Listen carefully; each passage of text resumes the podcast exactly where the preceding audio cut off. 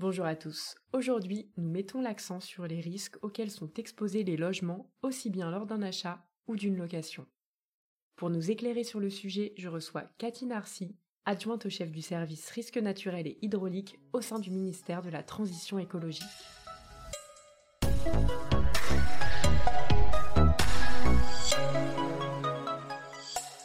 Cathy, pouvez-vous nous expliquer ce qu'est l'IAL, l'information acquéreur-locataire?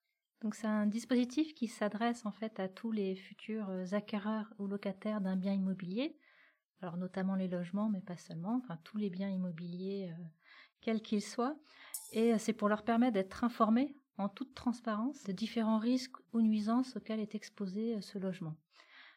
donc ça lui permet notamment de prendre sa décision d'achat ou de location en toute connaissance de cause, parce que c'est des informations qu'il ne va pas forcément trouver de lui-même spontanément, donc euh, c'est vraiment pour garantir qu'il y ait l'information.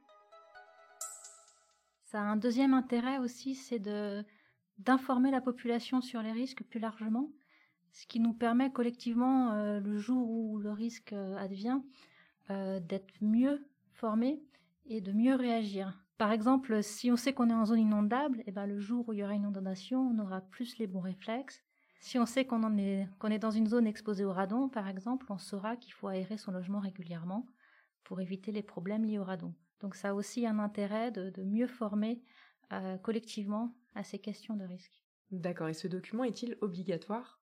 Oui, tout à fait. La remise de l'état des risques est obligatoire pour toutes les ventes et locations de biens immobiliers.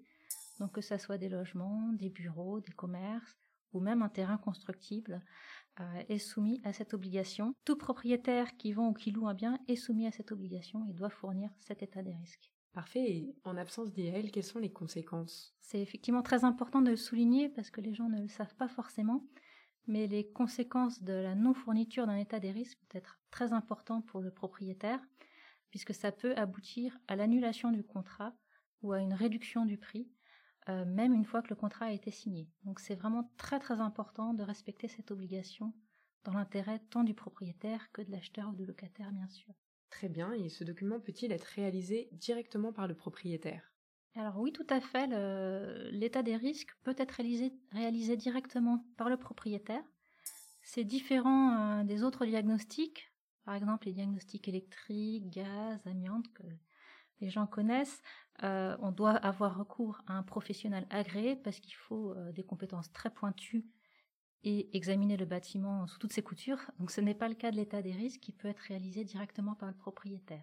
Donc il peut aussi bien sûr se faire euh, accompagner par un professionnel s'il le souhaite, mais ce n'est pas obligatoire.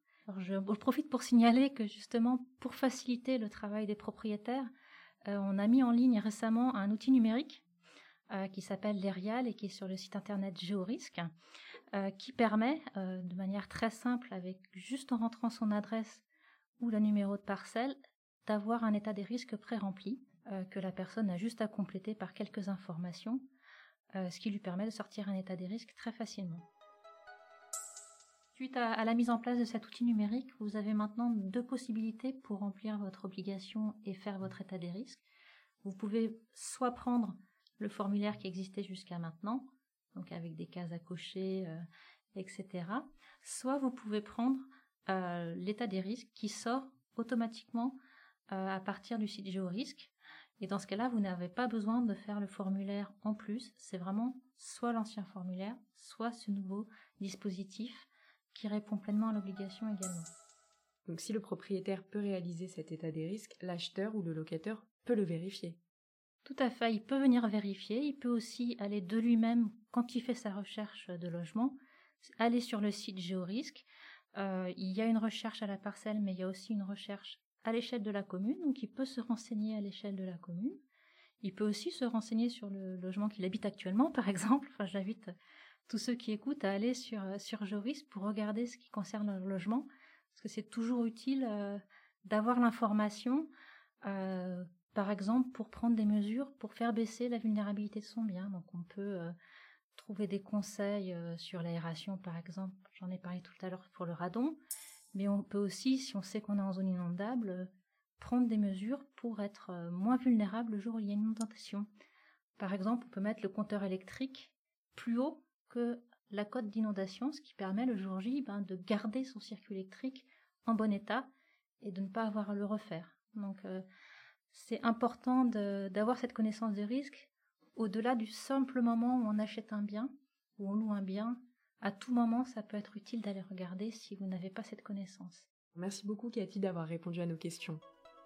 Si vous avez aimé cet épisode, n'hésitez surtout pas à le partager autour de vous.